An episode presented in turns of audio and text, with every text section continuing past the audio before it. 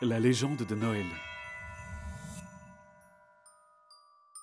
On nous appelle le petit peuple de Yuli, la forêt sacrée du Nord. On est à peine plus grand qu'un brin d'herbe.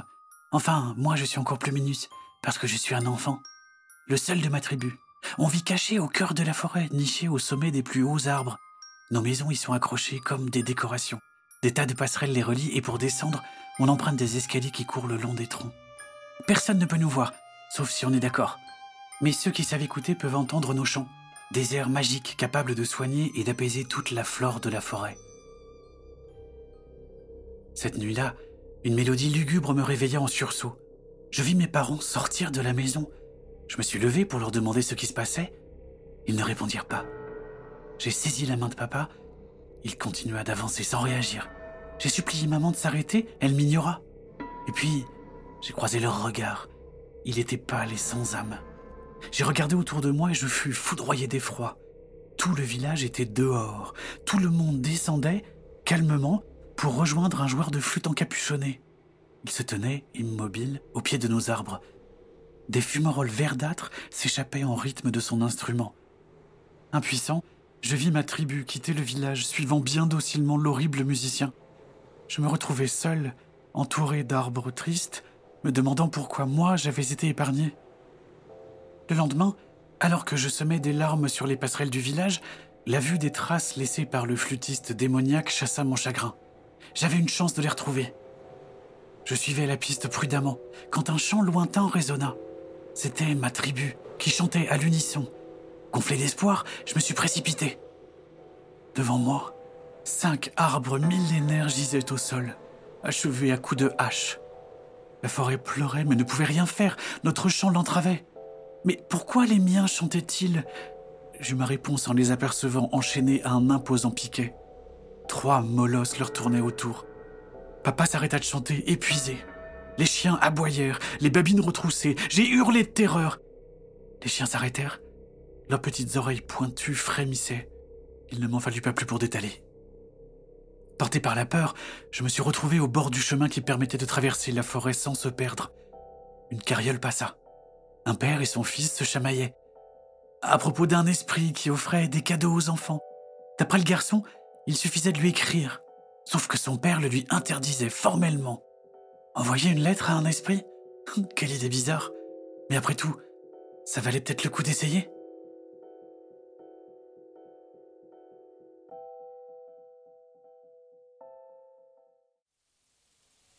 Ma lettre partie, j'attendis dans le froid de mon village désert.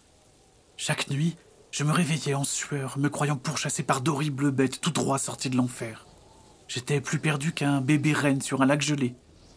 Mon dernier flocon d'espoir allait s'évaporer lorsque j'entendis des pas.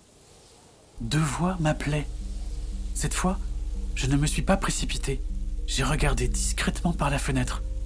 Un petit garçon rondouillard, emmitouflé dans une écharpe, et une femme plus ridée que l'écorce d'un arbre me cherchaient, le nez levé. Amy On a reçu ta lettre On est là pour t'aider Il agitait ma lettre. Jamais je n'avais descendu les escaliers aussi vite. Dès que j'eus posé le pied à terre, les mots et les larmes jaillirent en cascade. Ils écoutèrent mon histoire sans dire un mot. Je fus un peu déçu d'apprendre que l'esprit de Yule n'existait pas, mais quand ils m'expliquèrent ce qu'ils avaient fait, mon cœur s'apaisa, un peu. Avec vos jouets, on pourrait faire fuir les soldats? Non, ils ne servent pas à faire la guerre, mais à l'empêcher. Et puis la violence, c'est un cycle sans fin, mon garçon. Mieux vaut le briser. Alors, peut-être qu'on pourrait leur offrir des cadeaux? En voilà une bonne idée. Comment ça? Allez voir les gardes et leur apporter du pain d'épices. Du pain d'épices? Oui, le mien adoucit les gens. Juste le temps qu'il faut pour libérer tes amis. Vraiment? Vraiment. Elle farfouilla dans son sac et sortit tout un tas de petits flacons d'épices, ainsi que deux énormes pots de farine et de sucre. Elle y replongea la main, fouilla un moment, l'air contrarié. Ça perlote, j'ai plus de miel. Hmm, vous en auriez pas ici? Si, on adore ça, mais ce sont des petits pots, enfin pour des humains. Et tu saurais où en trouver? Non, mais Pépé Vania a écrit des tas de choses sur la forêt. En poussant la porte de sa maison, je fus accueilli par des piles de livres. Une agréable odeur de café et de noisettes s'en dégageait. Par chance, le premier livre que j'ouvris me donna la réponse. Ne vous frottez jamais aux ruches de Julie.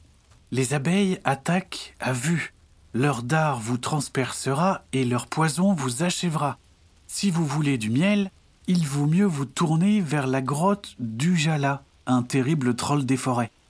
Il collectionne le miel comme les humains amassent de l'or. Le danger sera grand, mais vous aurez une chance d'en réchapper.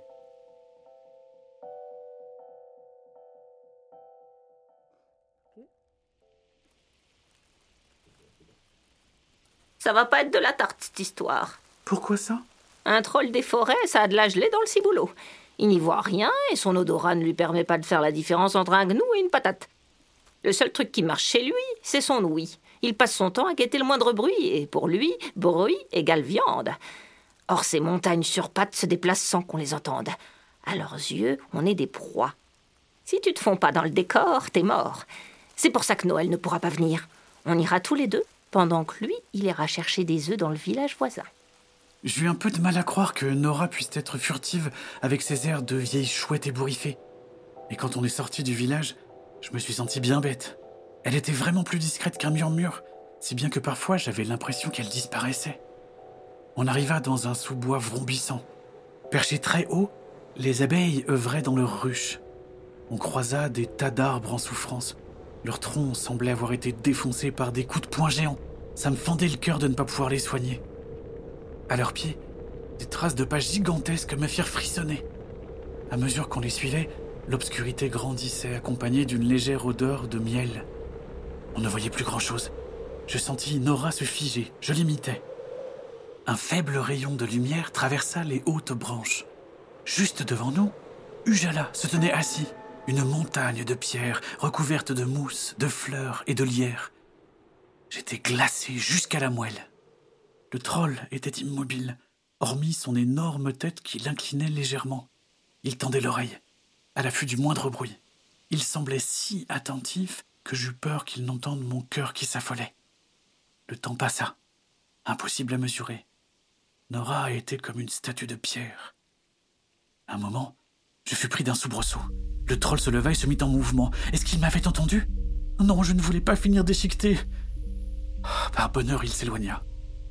En suivant l'odeur de miel, la caverne nous apparut, si gigantesque que j'avais l'impression d'être une vulgaire poussière.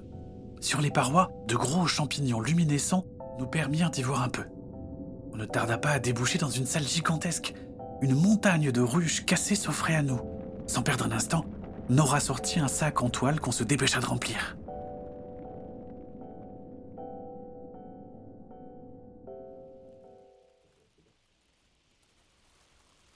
Alors qu'on rentrait au village, un hurlement épouvantable fit trembler la forêt. Ça ressemblait à une plainte furieuse. Ujala n'avait pas dû apprécier notre visite. Nora déposa le sac et vacilla. Elle s'appuya contre un arbre essoufflé. Fais pas cette tête, mon petit. C'est juste un problème de vieillerie. C'est plus de mon âge de gambader comme ça dans la forêt. Je dois juste faire un petit somme. Qui dura plus d'une journée. Quand elle fut réveillée, on pressa les rayons des ruches pour en extraire le miel. On terminait notre récolte lorsque Noël revint avec les œufs. Nora sortit de son incroyable sac tous les ustensiles et les ingrédients nécessaires à la préparation des pains d'épices. Il ne nous manquait que de quoi les faire cuire. Alors, Nora traça au sol un grand cercle parsemé de motifs. Elle récita une prière, le cercle s'illumina et sous nos yeux ébahis, la terre se modela en un four. Bientôt, vingt pains d'épices fumants luisaient comme des lingots. Nora et Noël les emballèrent avec soin. Avant de partir sauver ma tribu, on prit le temps de réviser notre stratégie. Un spectacle de désolation s'offrait à nous. La forêt donnait l'impression d'avoir été arrachée par un géant. La nature bouillonnait de colère, mais le chant de ma tribu l'empêchait toujours d'exploser. Nous voyons approcher un homme mince, le visage usé, les cheveux en bataille, trottina jusqu'à nous. Un lourd trousseau de clés à sa ceinture battait la mesure. Vous n'avez rien à faire ici, dégagez Le seigneur régent nous a envoyés pour vous offrir ces gâteaux. Baliverne Et pourquoi ça? Notre seigneur régent n'est pas du genre à faire des cadeaux. Alors que vous fournissez un bois aussi précieux? Alors que sans vous, nous perdrions un précieux avantage? Notre seigneur régent est dur, mais juste. Ce petit, c'est l'espoir d'un grand pâtissier du château. Il a travaillé dur pour vous offrir son meilleur pain d'épices. Qui me dit qu'ils ne sont pas empoisonnés? Comment osez-vous? Si vous le souhaitez, je peux les goûter. Faites. Voilà. Bien. Donnez-moi un morceau. Oh, quel délice J'ai jamais rien mangé d'aussi bon. Les gars, faites donc une pause. Venez déguster ce que notre Seigneur Régent nous offre pour nous récompenser de nos efforts.